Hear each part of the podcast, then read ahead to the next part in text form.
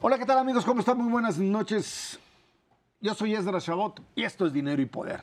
En 2023 habrá elección de gobernador en dos entidades encabezadas por el PRI, Coahuila y el Estado de México. Las dos son importantes, pero la joya de la corona, ya sabe usted, es la entidad mexiquense, por lo que significa electoralmente rumbo al 2024. Pero también porque es cuna de priistas que pertenecen, ya sabe usted, al grupo Atlacomulco. Para hablar de este tema nos acompaña vía Zoom a Lilia Herrera Ansaldo, diputada federal y por supuesto una de las que pues, ha sido mencionada y ella se ha planteado también como tal, como candidata, posible candidata del revolucionario institucional y de una también posible alianza. Ana Lilia, ¿cómo estás? Buenas noches, gracias por estar aquí con nosotros. Perdón. Ya aprendí mi micrófono. Muchas gracias. Ah, gracias, gracias. Ahora sí, ya no, te escuchábamos. Antes de esto, Luis Miguel González, buenas noches. Macario Esquetino, Ana Lilia. A ver, eh, se habla de muchas cosas. Empecemos ahora sí que, pues por el comienzo, en donde hay eh, candidatas del PRI eh, que han también planteado esta Alejandra de la Mora, que dice que también quiere ser candidata. Eh, está esta posibilidad de una alianza con Acción Nacional, que habla de, pues, de un Enrique Vargas. Eh, ¿cómo, ¿cómo, ves el tema de la alianza y de los mecanismos para poder seleccionar una candidata o candidato en función de lo que sucede en el Estado de México? Pues mira, soy aliancista, vengo de una elección de mayoría eh, de la Alianza Va por México y estoy convencida de que necesitamos una alianza como lo necesita Morena, ¿eh? no nos tiene que extrañar. Lamentablemente hoy la sociedad está muy polarizada y yo sí creo que para enfrentar lo que va a ser una elección de Estado con Morena amenazando a los beneficiarios de programas sociales, necesitamos ir unidos quienes estamos en contra pues del atraso, de la apatía y del autoritarismo que representa Morena. Ahora, en, este, en este sentido, eh, el PRI pues eh, ha jugado cartas de alianza y de ruptura Tú estuviste ahí en la Cámara de Diputados cuando el tema, por supuesto, de pues la participación del ejército en la Guardia Nacional, con el tema también de la prolongación de la presencia del ejército en las calles, y has mantenido pues eh, una actitud, digamos, distante frente al liderazgo priista del propio Alejandro Moreno. ¿Cómo, ¿Cómo, te ves en esas dos posiciones de pues, diputada todavía en activo, la relación con Alejandro Moreno y la posibilidad, por supuesto, de ser candidata de esta alianza en el Estado de México? A ver, primero decirte, soy una militante priista, hace muchos años, desde antes de poder votar, tengo, tenía simpatía y después una militancia muy activa y en la que he ganado todas mis elecciones. Con mi dirigencia nacional tengo una relación permanente de comunicación, de respeto y de la distancia que yo marqué con mi voto en esa en esa decisión que se tomó de apostar por el ejército, ampliarle el plazo en las calles, fue una, una decisión cerca de quienes me dieron su confianza y su voto.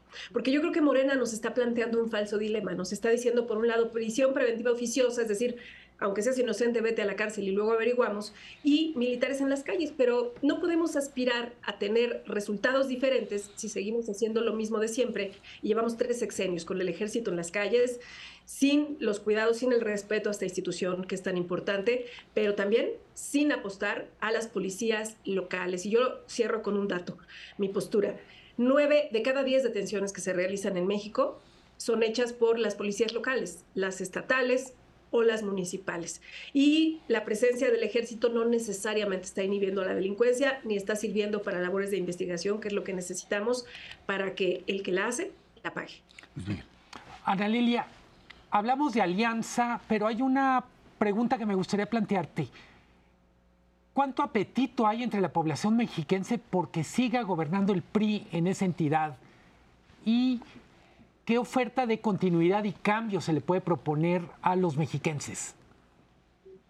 Pues esa es muy buena pregunta. A ver, Yo creo que primero tenemos que entender a la sociedad mexiquense, la más poblada del país, una población de, distintas realidades por región, de muchos contrastes sociales, pero sobre todo una sociedad crítica y participativa. y, a mí me parece que más allá de militancias, lo que los mexiquenses están esperando es que el mérito valga y que el esfuerzo se reconozca. Quieren apostar por una decisión inteligente, están hoy seguramente pues evaluando, contrastando y yo lo que creo es que necesitamos resultados. Decía yo hace rato, lamentablemente la sociedad está polarizada. Criticar al otro, eh, repartir culpas, a lo mejor da votos. Lo que no da son resultados. Y un claro ejemplo lo tenemos aquí en San Lázaro, eh, donde les agradezco porque hoy tenemos sesión presencial eh, de, de lo que está pasando. Una mayoría que se cierra, una mayoría que no necesita un voto para aprobar el presupuesto de parte de la oposición y que ha venido con muchos retrocesos que los mexiquenses ya vieron. Y para muestra un botón, en 2021 Morena dejó de gobernar más de 30 municipios porque somos una sociedad, los mexiquenses, insisto, que ya probaron la alternancia y que van a estar muy vigilantes de los perfiles que compitan. Eh, diputada, muy buenas noches. Un, tema que usted tocó en su primera exposición, que creo que es determinante, es el tema de, la unidad. Eh, la unidad al interior de quienes van a, proponer a, los votantes eh, sus opciones. En, un caso es precisamente el, el PRI, la unidad al interior del PRI la unidad al interior de una potencial coalición más amplia, pero también del otro lado unidad alrededor de la candidata que ya se tiene en Morena y con sus aliados. Y, aquí creo que hay dinámicas eh, muy interesantes. Yo le preguntaría por los dos lados. Por una parte, eh, ¿cómo percibe usted el tema de la unidad al interior del PRI, que tiene que decidir muy pronto ya quién será la candidata, me parece, para esta elección? Y por el otro lado, ¿cómo ve el tema tema de la unidad al interior de Morena con este desgajamiento del grupo Texcoco y, los grandes pleitos entre Higinio y, la candidata. Eh, ¿Cómo percibe usted esto? Pues mira, en todos los en todos los partidos se habla de la unidad, pero la unidad no puede ser una palabra hueca. Hasta en el diccionario la palabra unidad va después de la palabra inclusión. Y yo aspiro a encabezar un proyecto donde todas y todos quepan. Estoy convencida que para cuidar al Estado de México nadie sobra, todos hacen falta. Y yo te diría, en el PRI, que es el caso que yo conozco y por el que puedo hablar, eh, parte de nuestro ADN es, la unidad. Sin embargo, además de la coalición, lo que necesitamos construir eh, y tener para ganar la elección del año que entra es una candidatura imbatible.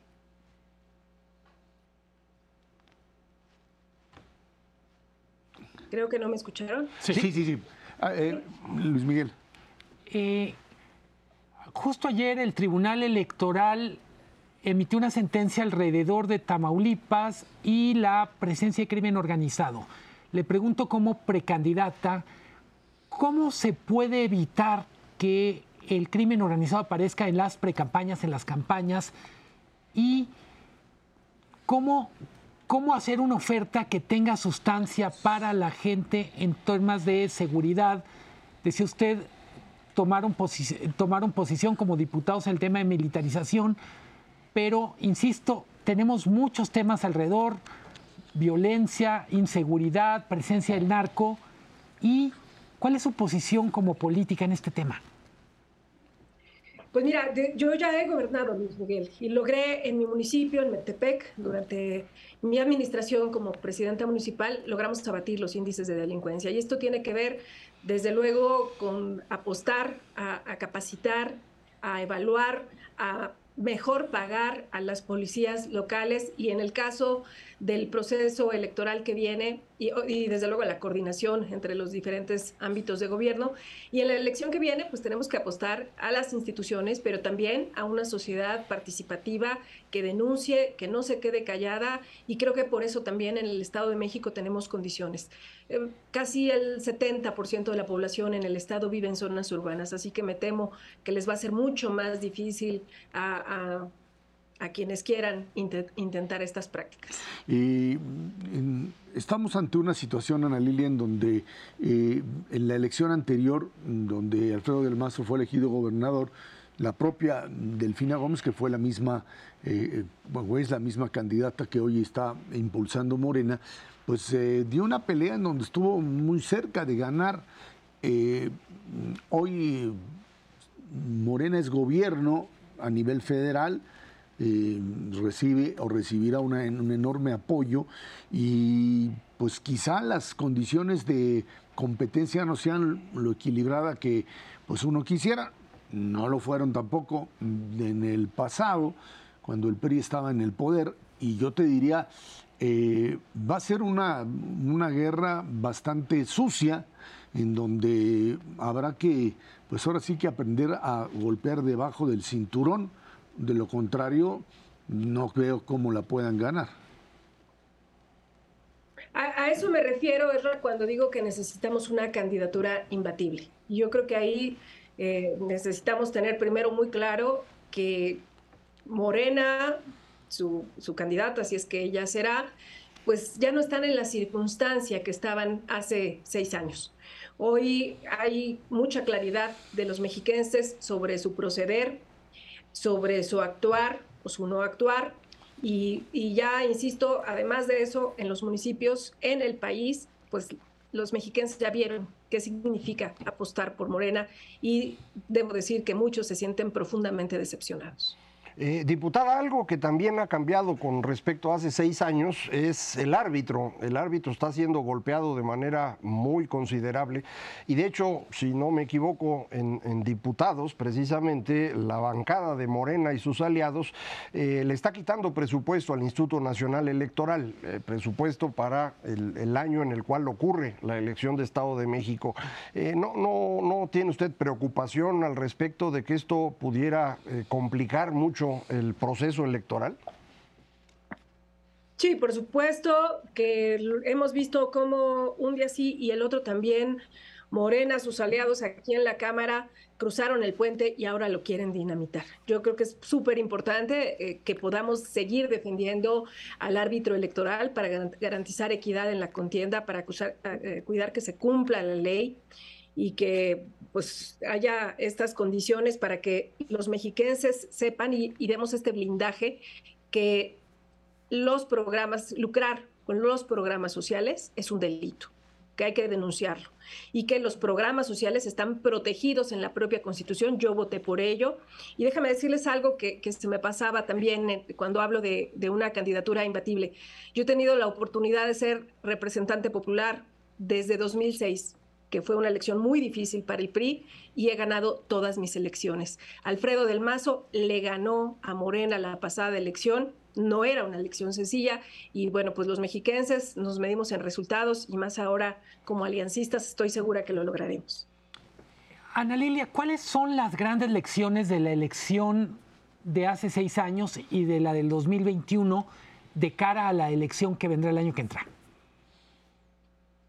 Mm, ah, fue una elección donde pues Morena se sirvió de cualquier clase de ilegalidades. Yo les puedo decir que en mi distrito, el distrito 27 en Metepec, me tocó competir incluso contra calentadores solares casa por casa. Y la amenaza de quitarlos por parte de, Morena si veían propaganda de otro partido o si los veían en algún evento de otro candidato.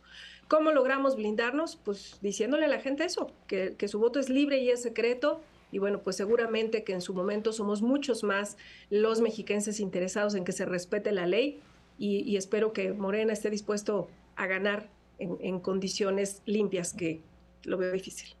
Ana Lilia, eh, uno de los, eh, digamos, de los logros que maneja el gobierno del Estado de México es el famoso salario rosa eh, como proyecto social. ¿No es este programa igualmente electorero como lo es alguno de los otros que maneja el propio gobierno federal. O sea, estamos ante una competencia de pues saber quién le otorga más o quién apoya más y que en función de eso estaríamos buscando el voto ciudadano. No, yo creo que ahí, mira, el salario rosa es el cumplimiento de una oferta de campaña que hizo nuestro gobernador. Eh, Alfredo del Mazo ha puesto el acento en las mujeres, que a mí me parece un acierto de su administración, porque si algo se ha recortado aquí en la Cámara de Diputados es el presupuesto del anexo 13, que es el anexo para la igualdad entre hombres y mujeres. Se ha quitado recursos para mujeres emprendedoras, se han quitado recursos para los tipos de cáncer que nos dan a las mujeres, y ni qué decir de las estancias infantiles o de las escuelas de tiempo completo. Yo creo que en la elección que viene, eh, los mexiquenses tendrán oportunidad de ver cómo antes había programas sociales, pero además había instituciones como el Seguro Popular, como las estancias infantiles, las escuelas de tiempo completo, que les garantizaban el acceso a sus derechos. Así que yo creo que el salario rosa es un acierto, es un compromiso cumplido de campaña y por supuesto estoy convencida que queremos ir por más. Personalmente como mujer creo que nos surge realmente un sistema de cuidados que nos garantice a las madres y a los padres trabajadores eh, poder salir a trabajar y a nuestros niños un sano desarrollo y a los maestros pues unas horas adicionales y, un ingreso también extra. ¿Para cuándo se espera ya, digamos, este arranque rápido de campaña? Bueno, los tiempos legales están corriendo. Afortunadamente esta semana en el Congreso local hay acuerdo ya para tener un gobierno de coalición para reformar la ley, que ustedes saben que está regulado en la Constitución Federal, en la del Estado de México. Yo misma presenté una iniciativa de ley porque creo que si competimos juntos necesitamos de cara a la sociedad definir el programa de gobierno conjunto y, ¿por qué no?, un equipo común que dé resultados. Eso es lo que necesitamos. Ana Lilia Herrera, diputada y precandidata al gobierno del Estado de México. Gracias por estar aquí con nosotros. Al contrario, muchas gracias. Buenas tardes. Buenas noches. Vámonos a una pausa. Esto es Dinero y Poder.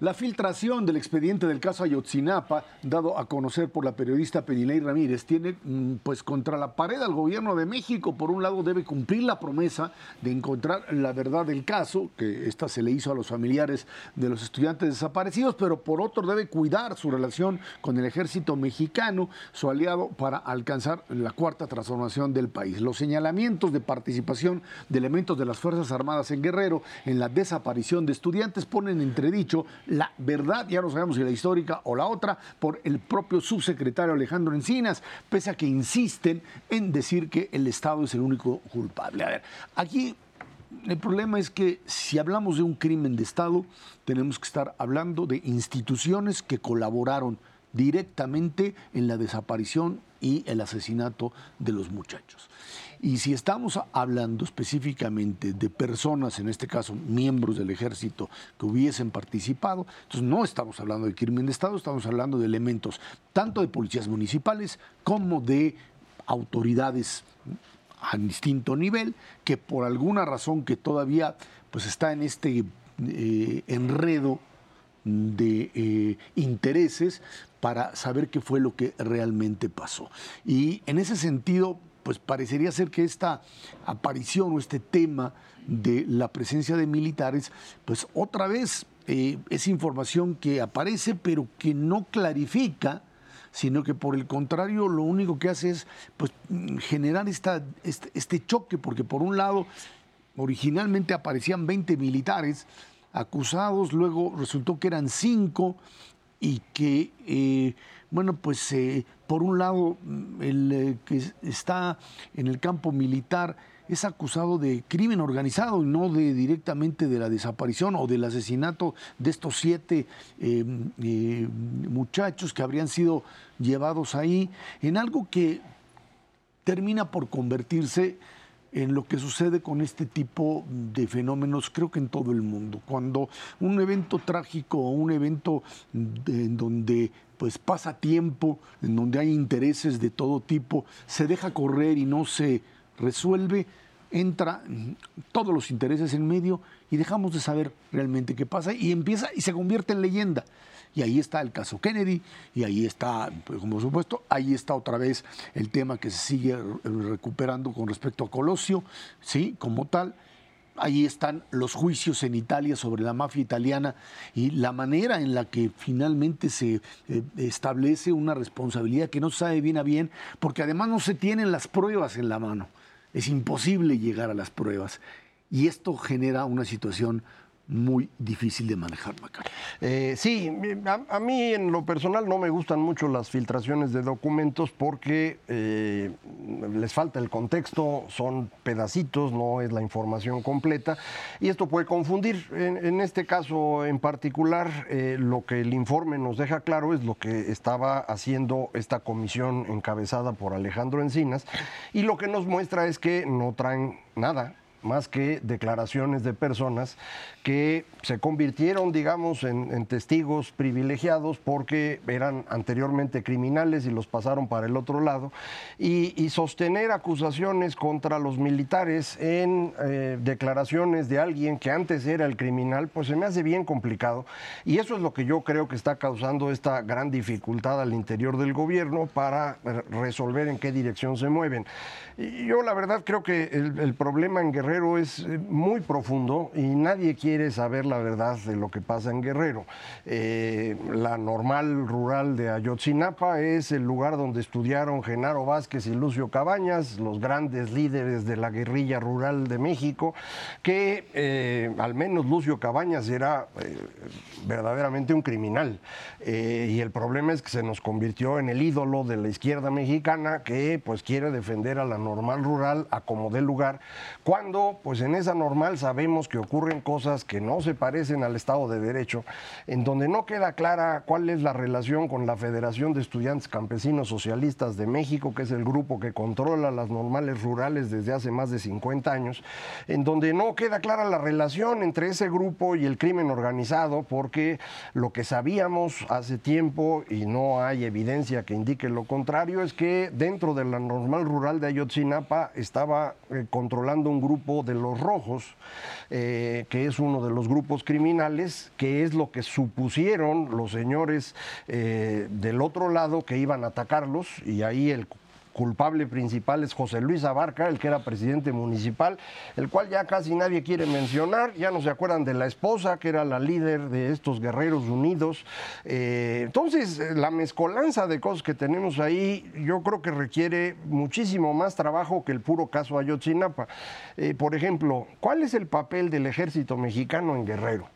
Digo, ¿realmente están actuando en beneficio del Estado de Derecho o están involucrados con el crimen organizado? Eso no lo sabemos, no, hay que fingir demencia en esto. Y eso es lo que convendría aclarar. Eh, ya con base en eso, pues no ir avanzando. Pero eh, en este caso en particular, donde se quiso hacer uso político del fenómeno para con eso ganar la elección presidencial y ahora se les quería dar algo a cambio a los padres de los, de los jóvenes asesinados y no tienen nada, pues eh, creo que ya se hizo un, margallate espantoso del cual difícilmente va a salir bien parado el gobierno. Eh, coincido en parte con Macario eh, y empiezo por las cosas en las que siento. Mucha gente quiere saber la verdad. Es cierto que hay, que hay muchos que quieren ocultarla. cuando López Obrador hace un compromiso de justicia y verdad alrededor de Ayotzinapa, lo que está haciendo es recoger una amplia demanda que tiene que ver, y ahí empiezo a coincidir con Macario, tiene que ver con entender el papel que juega el Estado mexicano, algunas instituciones como puede ser el ejército, en temas de relevancia, que trascienden la, relevancia local. Esto es Guerrero, esto es México, pero también entra en un contexto donde estamos discutiendo el papel del ejército en la seguridad pública. Eh, creo que el trabajo que hace Penilei Ramírez, que es quien destapa esto, eh, es muy parecido al papel que jugó Assange, homenajeado apenas el 16 de septiembre. ¿A qué me refiero que es muy parecido? Hay que recordar el gran tema por el que Assange es, está siendo perseguido por Estados Unidos es porque reveló secretos militares, que son asuntos de seguridad nacional, etcétera y en el fondo mucho de la crítica a Penilei eh, tiene que ver con esto, hablan de mala fe, hablan de dolo. Yo coincido con Macario, el gran problema con los documentos filtrados es que una vez que se publican, uno empieza a entender quién quería que se publicaran. Eh, la develación de esto nos recuerda que medias verdades son mentiras completas cuando se nos da una versión de la, del, del, trabajo que hizo el equipo de Alejandro Encinas, en donde se omiten algunas partes, pues una vez que conocemos esas partes, dices, ¿cuál es el sentido de revelar la mitad y dejar tapada la otra mitad? Evidentemente, y coincido absolutamente con Macario, cuando la fuente principal son criminales que están tratando de obtener ventajas en su proceso, pues uno tiene toda la razón de, de, verificar, dudar. Pero si se duda, se duda completamente y si se asume, se asume completamente. Y además habría que añadir este fenómeno en donde la, una buena parte de estos criminales o que participaron y habían sido juzgados, finalmente salieron, o sea, están fuera. Por problemas con el debido proceso, que es exactamente lo que se activa con la publicación vamos a decir, de estos versos satánicos a la mexicana. Sí, claro. Y en función de ello, uno podría ver que el tema de la participación o no del ejército tiene que ver más con eh, el daño que puede ocasionar a la relación política con el ejército que con la, lo que dice Macario, con la verdadera eh, presencia del ejército o para qué está el ejército en Guerrero y cómo se mueve en esto. Eh, me queda claro que pues a participación había, pero para demostrar que tal o cual militar o cual o cual coronel o general participó o estuvo presente, el hecho de que hayan encontrado una comunicación de un eh, eh, criminal que lo diga o que lo afirme, pues sí es una presunción, uno estaría pensando que sí se trata, pero de ahí tienes que finalmente hilar hasta encontrar una determinada realidad, ¿no? Muy breve, no solo estamos hablando de 2014, estamos hablando de 2022. Es decir, es lo que pasó en 2014, pero lo que sigue pasando en 2022. Por eso es tan relevante Ayotzinapa y seguirlo discutiendo. Sí, yo creo que aquí la clave estaría, si se quiere realmente saber alguna verdad, más allá del caso específico en el cual queda absolutamente claro que los jóvenes fueron asesinados por un grupo criminal y la forma en cómo se deshicieron de los cuerpos es lo que está en duda, pero no sé qué tan relevante sea, me imagino que para las familias sin duda lo es, eh, pero para nosotros en general, para los mexicanos, lo importante es qué tanto se puede confiar en el ejército. Vamos a ser claros en esto, porque lo que necesitamos aclarar es, ¿el ejército en Guerrero realmente está aplicando la ley o pudieran estar involucrados con el crimen? Porque si ese es el caso, trayéndolo al presente, ¿por qué les daríamos la seguridad pública del país a un grupo que no le tenemos toda la confianza? Es que vuelves a lo mismo, Macario, a lo mismo con lo que yo iniciaba esta participación. O es un crimen de Estado y entonces las instituciones, no solamente el ejército, el ejecutivo anterior o determinados eh, eh, eh, actores que estuvieron presentes como institución son responsables, no solamente el procurador Murillo Cara, o si no es un crimen de Estado, entonces se trata de unos soldados que habría que encontrarles, por supuesto, las pruebas suficientes, y se trata de un abuso de autoridad. Ay, eh, aparece otra vez esto de si, y si el rol no fue solo de encubrimiento, sino de ejecución, ¿qué cambia? Pero insisto, no solo cambia alrededor de discutir la, la verdad histórica, es a la hora de discutir la militarización, el papel del ejército y cómo funciona la justicia en este país, que, en el fondo es el tema. Ese es el, ese es el problema fundamental, la ausencia o mm, la presencia de un Estado de Derecho. Vámonos a una pausa y de regreso mm, hablamos de otro tema pues que a nivel internacional mm, vuelve a generar un enorme conflicto. Elecciones en Italia, la ultraderecha al poder. Esto es dinero y poder.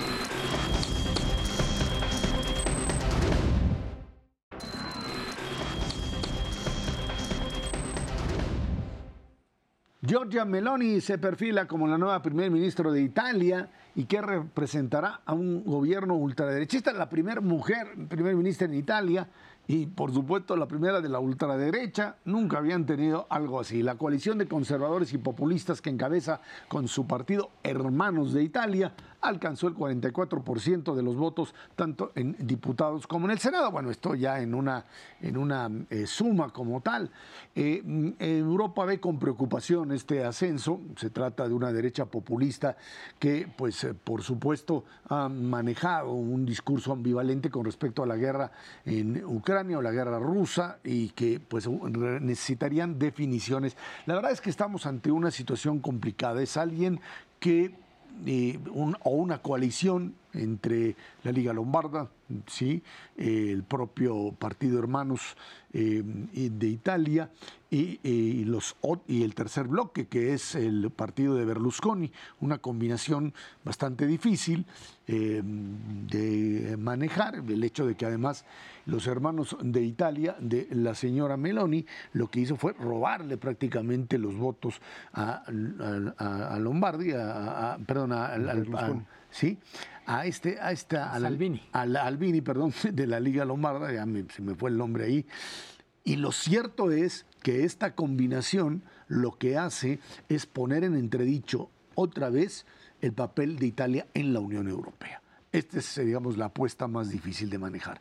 Por un lado, en política de refugiados, que esa es la, la gran bandera, y por otro, en el tema de la renegociación de la deuda o la negociación de la deuda italiana dentro del propio marco del Estado eh, o del multiestado europeo, en donde estarían en una situación bastante complicada frente a las condiciones que plantea la propia Unión Europea. Dice la propia Giorgia Meloni que ella sí está por una Unión Europea, pero desburocratizada cuando ah, entran en el tema de la desburocratización, es el primer paso, así empezó en el caso del Brexit, para tratar de salirse y zafarse. Ya hemos visto las consecuencias de esta salida eh, de la Unión Europea en el caso británico.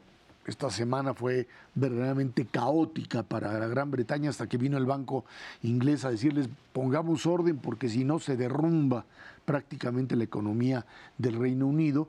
Y creo que en este sentido sí estamos hablando del crecimiento del populismo dentro de Europa, de alguien ligado más a Víctor Orbán en Hungría, eh, de alguien más vinculado, digamos, a esta idea de los movimientos nacionalistas, más de subordinar a Europa al nacionalismo que de las naciones eh, de Europa ligadas a la idea de un plurinacionalismo integrado. Y creo que en ese sentido estamos, Macario, ante eh, pues un riesgo, un riesgo real. Estamos hablando que de la segunda economía más importante del viejo continente, ¿no? Tercera. tercera. Eh, eh, en, un libro más o menos reciente de Yasha Munk, el libro se llama People Against Democracy, el pueblo contra la democracia, trata de analizar esta idea de Víctor Orbán de la democracia iliberal. Dice, en realidad lo que hemos tenido durante mucho tiempo y lo que ha sido muy exitoso en, el mundo occidental es la democracia liberal, que implica que la gente puede votar y demás, pero adicionalmente tenemos un núcleo de valores básicos, los derechos humanos, que pues eh, forman la parte liberal, el apellido de la democracia. Quitar esa parte es lo que los populistas están promoviendo. Vamos a tener democracia en el sentido de que la gente puede opinar, pero eso de los derechos lo vamos a limitar de acuerdo a lo que nosotros pensemos que está bien y, este es el gran problema de la democracia iliberal. Bueno, eso es exactamente en la dirección en la que se estaría moviendo Italia en este momento. Italia es eh, el país, quitando Rusia, el que más rápido está envejeciendo y de hecho ya no solo envejece, es un país que ya está perdiendo población, eh, no tiene futuro si no es con inmigración, pero pues eh, le tienen miedo a la inmigración los que piensan que son diferentes a los demás o superiores o lo que sea. el modelo trumpista, ¿no? Es exactamente la misma lógica de estos nativistas, solo los que nacimos aquí debemos tener el control, es lo que está detrás del Brexit también, eh, y esto permite movernos al tema económico, es estrictamente las de las cuatro economías grandes que hay en, en esa región, dos de ellas en este momento estarían fuera. Eh, Gran Bretaña o Reino Unido porque se salió con el Brexit y además ya se metieron en un camino que no tiene salida, y ahora Italia.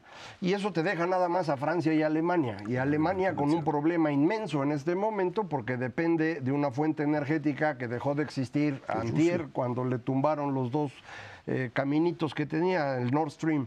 Entonces, eh, lo que vamos a ver en los próximos meses va a ser algo verdaderamente complicado en Europa. Eh, no estoy seguro que la Unión Europea sea capaz de aguantar esto y creo que eso también explica el por qué el euro se nos está viniendo abajo contra el dólar, la libra se está viniendo abajo contra el dólar. creo que vamos a tener realmente meses muy complicados para el cierre de este año y principios del próximo, más allá de la elección de Meloni. Esto complica todavía, pero es adicional. Eh, creo que no hay manera de minimizar la importancia de lo que está pasando en Italia. También no hay manera de decir que esto es una sorpresa. El triunfo de Meloni estaba anticipado mucho antes. Eh, decías tú, Ezra, en, desde el punto de vista de Unión Europea hay tres grandes temas, migración, guerra en Rusia, guerra en Ucrania por parte de Rusia y, por supuesto, política económica, política fiscal. Esos son los tres grandes temas. En lo interno, la elección de Meloni está llena de símbolos. Primero, es la primera ganadora de una elección que no se avergüenza de tener simpatías por Mussolini y lo, que representó el fascismo. Eh, se puede decir, bueno, es un coqueteo que no va a llegar a nada, pero el coqueteo ahí está. Luego está el tema de valores muy tradicionales, familia, eh, patria, en el sentido que los abuelos pensaban familia y pensaban patria. Tradición. Eh, y tiene que ver incluso con esto de que, ¿por qué se habla de familia o por qué es tan potente un mensaje de familia en un contexto demográfico como el que tiene Italia? Porque precisamente no solo están en contra de migrantes, sino de, por ejemplo, minorías que tienen prácticas sexuales diferentes a lo que la ortodoxia considera que es la... En un país eh, profundamente católico, además. Entonces, eh, lo de iliberal, que lo explicaba muy bien Macario, también es sinónimo de intolerancia. Entonces, yo diría, para el mundo es relevante todo lo que pase alrededor de la Unión Europea. Hay quien se queda más o menos tranquilo y me parece un horror cuando dice, no, pero es que en política económica va a ser mucho más ortodoxa de lo que yo digo, no está en juego la política económica y tal, está en juego una cosa mucho más grande y no se vale decir como va a ser ortodoxa en materia de política económica, que haga lo que le dé la gana en materia de derechos de migrantes, homosexuales. Ajá. Y, además no estoy tan convencido de que vayan a ser tan ortodoxos en términos de lo económico, Luis Miguel, porque el planteamiento de ortodoxia, digamos, en la Unión Europea implica necesariamente un modelo de eh, integración, de respetar ciertas eh, leyes, ciertas eh, limitaciones. La autoridad central de Bruselas para Así es tan sencillo como eso. Y en ese sentido, si van a apostar al estilo húngaro, en donde de repente tiene que llegar la Unión Europea o el Consejo Central Europeo a decirles, el Consejo Europeo a decirles, señores, si ustedes no se ciñen a, a, estas normas económicas y estas líneas, no les llega el dinero, tan sencillo como eso, porque no les va a funcionar y e Italia ha estado metido en, este, en, esta fragmentación política desde que se convirtió en república, desde el fin de la Segunda Guerra Mundial, en un proyecto nacional inviable que parecía que tenía salidas dentro de lo que era la Unión Europea, pero parece que ni ahí, ¿no? Eh, eh, regreso al librito de Munk que refería hace ratito, del pueblo contra la democracia. El ejemplo de Munk del liberalismo sin democracia es la Unión Europea. Y este es el argumento que utiliza Orbán y que ahora va a utilizar la señora Meloni para decir, a ver, espérenme, por mí votaron, ustedes no los eligió nadie, entonces ustedes no pueden estar diciendo qué es lo que debe hacer Italia y nosotros lo que vamos a hacer es esto otro. Y va a entrar en la misma dinámica que tiene Hungría y que va a ser muy difícil para la Unión Europea mantenerse unida. Eso es a mí lo que realmente me preocupa, que tiene en el fondo lo que acaba de decir Luis Miguel. Eh, no es un tema estrictamente económico. Esa fue la gran defensa que hacían de Trump. Muchos, incluso muchos mexicanos decían, no, eh, Trump puede ser mala gente y puede tener... Eh, pero es un genio en la economía. Pero es buenísimo para la economía. Pues es un raterazo, ¿no? Eso ya lo sabíamos, pero, no, sí, pero no es un gran economista ni mucho menos, ¿no? eh, hay un tema que creo que estamos dejando de lado y que es bien interesante, el mapa de votaciones en Italia. Hay dos Italias, norte y sur, y creo que desde lo interno también se aviva este debate sobre unidad italiana, si la gente del sur-sur tiene la misma agenda que la agenda del norte industrial, etcétera. Y Nunca la ha tenido. Literalmente, ¿cómo se come eso en años tan turbulentos, tan complicados. No me lo van a creer, pero el triunfo de Mussolini en las urnas, porque él llegó democráticamente, su triunfo vino del voto del sur, no del norte. El norte era en ese entonces socialista, ah. comunista y demás, y el sur fue el que le dio el triunfo a Mussolini. Ahora es al revés. Ahora es el norte el que vota por la derecha y el sur, quién sabe dónde anda. Ahí anda una Italia metida todavía en la indefinición, en la incapacidad y en la ingobernabilidad y finalmente hoy tomada por una fuerza otra vez fragmentada, enormemente fragmentada. Yo creo que ya se definió y no nos gusta cómo se definió y por eso hablamos de indefinición. No, creo que es una definición brutal la que sale. a, ver cuánto dura. Si, Super Mario no duró dos años, yo, es, la verdad, es un modelo todavía fragmentado, pero con el riesgo de que Luis Miguel tenga razón. como siempre sería lo peor de todo. Eso sería lo peor. Vámonos a una pausa. Y bueno, pues Banco de México le copia la tarea, por supuesto, a la Reserva Federal. Le echa un ojito, dice, ¿cuántos subieron ustedes? ¿75? Pues 75 puntos base. A ver qué pasa finalmente con la economía mexicana. Esto es dinero y poder.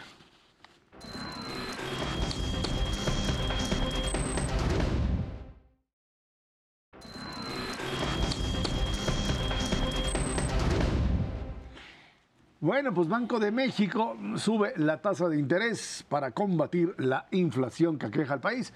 Banco of America estima que para final de año la tasa de referencia de Banjico podría alcanzar el 11%. Sin embargo, especialistas de nuestro país esperan que en noviembre haya un incremento de 75 y otro de 50 en diciembre. Yo creo que van a esperar, a esperar lo que diga la Fed. ¿no? La Fed sí sabe, entonces nos van a decir, la Fed dijo que van 75 y 50, no para 125, para 1.25 más. Entonces, ahí vamos, cintos arreglados con ellos. ¿No? Entonces, pues ahí está, vamos a terminar igualito. Hoy le subieron punto 75. Me imagino que pues ahí está, el mensaje también está de política restrictiva. La inflación mexicana es una inflación que tiene una buena carga del exterior, tiene que ver con materias primas, con alimentación, energía se supone que es la parte más o menos que ha venido cediendo, pero está pegando y sigue pegando, ya lo hemos platicado muchas veces, en el tema de inflación, pues eh, no subyacente, que es la que se sigue moviendo en alimentos, en lo que es agropecuarios, y fundamentalmente, que le está pues, dando Luis Miguel una fuerza enorme, difícil de controlar. No hay más que hacer más que tratar de calmar esta idea de que esto va a seguir subiendo. Por lo pronto, en todos lados seguimos viendo todavía impulsos. Macario hablaba de Alemania en el bloque anterior. Alemania sigue con inflaciones del 10, con un tema energético. Europa sigue igual y tasas de interés que se disparan por todo el mundo. Eh, decías tú la decisión del Banco de México para combatir la inflación, yo diría, y para, para defender el tipo de cambio, cualquier cosa que signifique. Es mucho más eficaz, mucho más visible la mano del Banco de México en el tipo de cambio que en el combate a la inflación. Eh, la, la gran cuestión es si no basta con subir las tasas, ¿qué tenemos que hacer con la inflación? Yo diría, por lo pronto, quizá tener un relato más realista de qué está pasando con la inflación. Eh, ya dejó de ser un problema solo importado. Cada vez hay más evidencias de que la inflación tiene un, tiene un motor moviéndose en casa. Y junto con pegado, me parece muy relevante empezar a poner atención a lo que algunos, entre ellos Janet Yellen, secretaria del Tesoro de Estados Unidos, está diciendo y es aguas con una nueva ola de inflación para el invierno. No es, no es totalmente verosímil que los precios de energía van a seguir esta trayectoria a la baja y probablemente lo mismo ocurra con algunos productos o bienes clave. Entonces, yo diría, no hay a estas alturas la mejor manera de predecir qué va a ser el Banco de México es ver lo que va a hacer la Reserva Federal y no le fallamos. Eh, no basta, está clarísimo, Y también creo que es importante empezar a hablar de otras tasas de interés en México. Tenemos los CETES que ya tienen buen rato arriba de 10%. ¿Por qué es relevante la tasa de CETES? Porque es el interés que paga el gobierno en los mercados y en buena medida lo que determina el costo del servicio de la deuda del gobierno mexicano. Para lo cual el presupuesto, pues, no sé si alcanza. Entonces, creo que vale la pena literalmente invitar a esta pachanga, además de las tasas del Banco de México, empezar a hablar de las tasas de CETES para hacer las cuentas más realistas. Así es. Sí, eh, yo creo que esto eh, muestra por qué siempre sería bueno tener a alguien que sepa política monetaria en la Junta de Gobierno del Banco de México. Y hoy no hay nadie, desafortunadamente. Eh, los que están a cargo del Banco de México son personas inteligentes, no tengo duda de ello, pero ninguno tiene una carrera en política monetaria.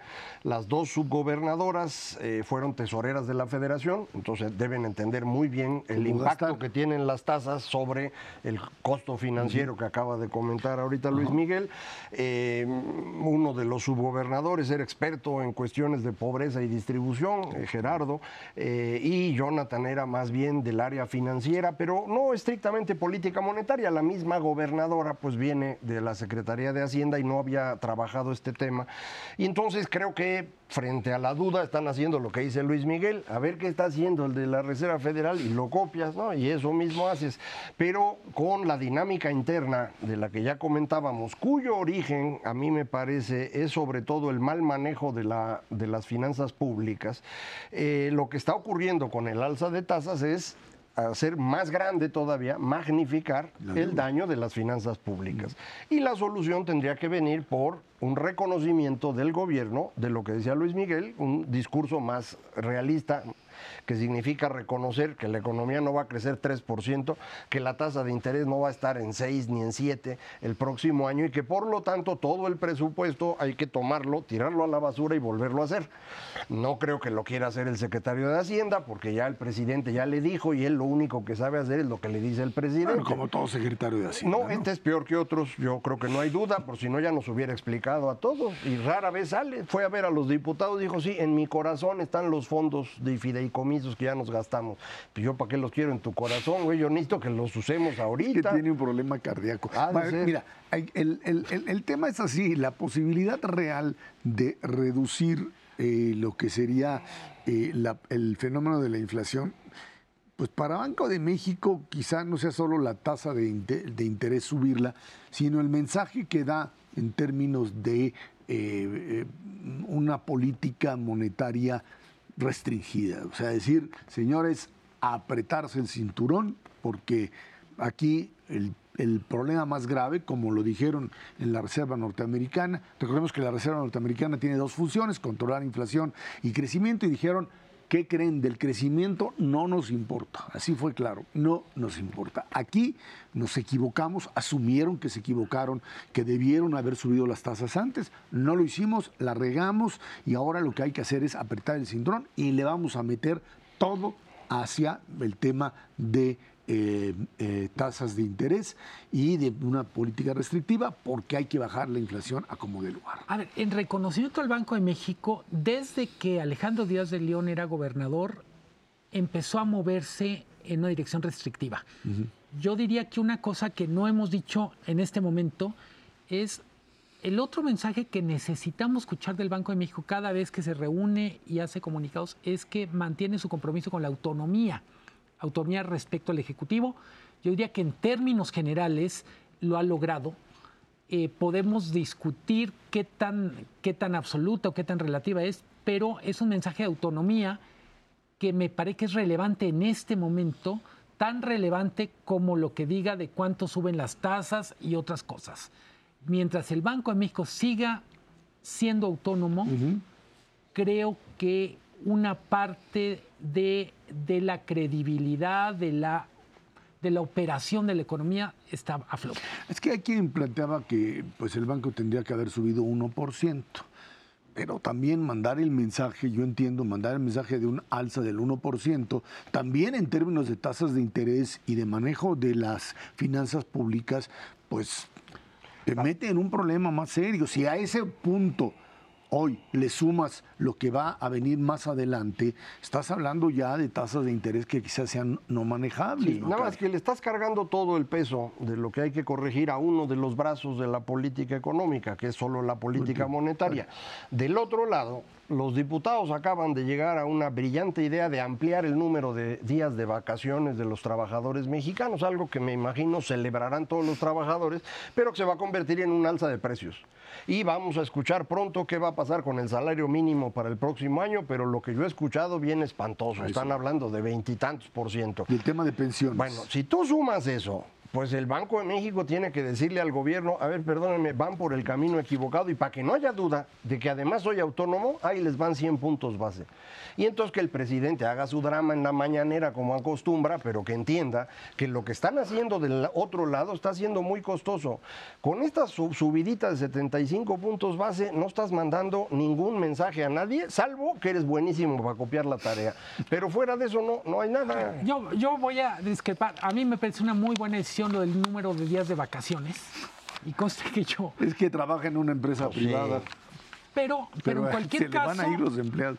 ¿Eh? Pero coincido absolutamente con Macario, es mientras los diputados no entiendan, no el legislativo, el, costo. el, el contexto en el que estamos de emergencia inflacionaria y que crean como hace un año la Reserva Federal pensaba que esto es una especie de gripita que va a pasar. No están entendiendo. Es muy relevante entender la alta inflación, alta relativamente, llegó para quedarse por un buen rato y no tiene ningún caso tratarla como si fuera una dolencia que se quita con una pomada. Es que yo creo que yo estoy a favor, por supuesto, del aumento de días de vacaciones y de pensiones, etcétera. Nada más hay que hacer numeritos y a ver si nos alcanza. Eso. Yo también estoy en mi casa, todos quieren irse de vacaciones, quieren salir y todo, pero hay que hacer numeritos y ver si me alcanza, si no me alcanza pues no nos vamos. O sea, hagamos números para que nos alcance, ¿no? Eso.